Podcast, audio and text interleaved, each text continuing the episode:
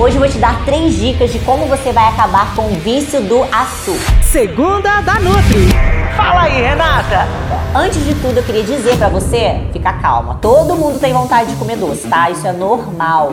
O tempo inteiro a gente fica exposto aí, né, a um bolo no pote que fulana tá vendendo no trabalho, né, brigadeiro ali na vitrine do restaurante, e a gente sente vontade de comer. E ninguém vai morrer se não comer. Mas eu quero que você pense assim: qual é a origem da sua vontade de comer o doce?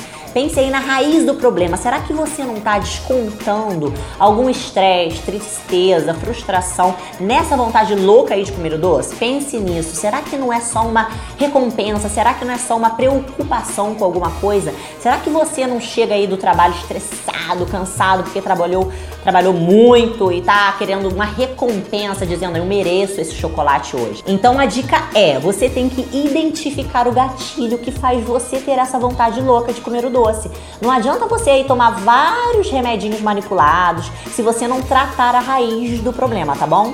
Outra dica é não tenha doces em casa.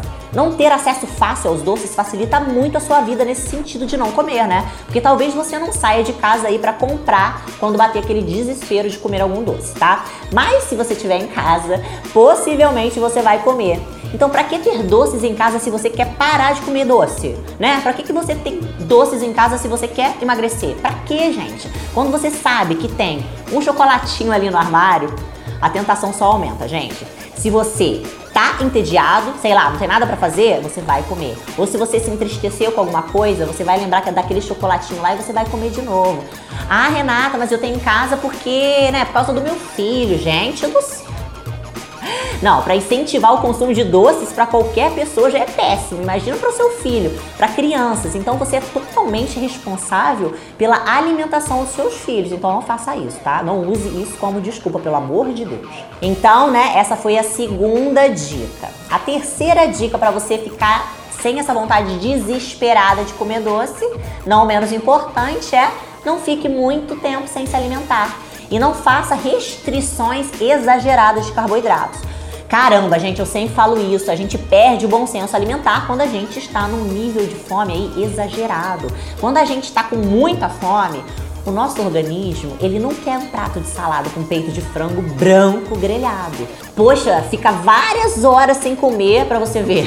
Você vai querer comer até o reboco da parede, gente. Você vai querer comer carboidrato refinado, açúcar ou algo aí muito gorduroso. E em relação à restrição de carboidratos, nem todo mundo pode fazer dieta low carb, nem todo mundo pode diminuir o consumo de carboidratos da alimentação assim de maneira repentina. Por quê? Porque isso, gente, só vai gerar compulsão, vai dar mais vontade de comer o tal do carboidrato. Então, Pare de ficar várias horas sem comer e pare de reduzir o consumo de carboidratos de forma exagerada se você é essa pessoa que tem problemas com doces, tá bom? Beijo!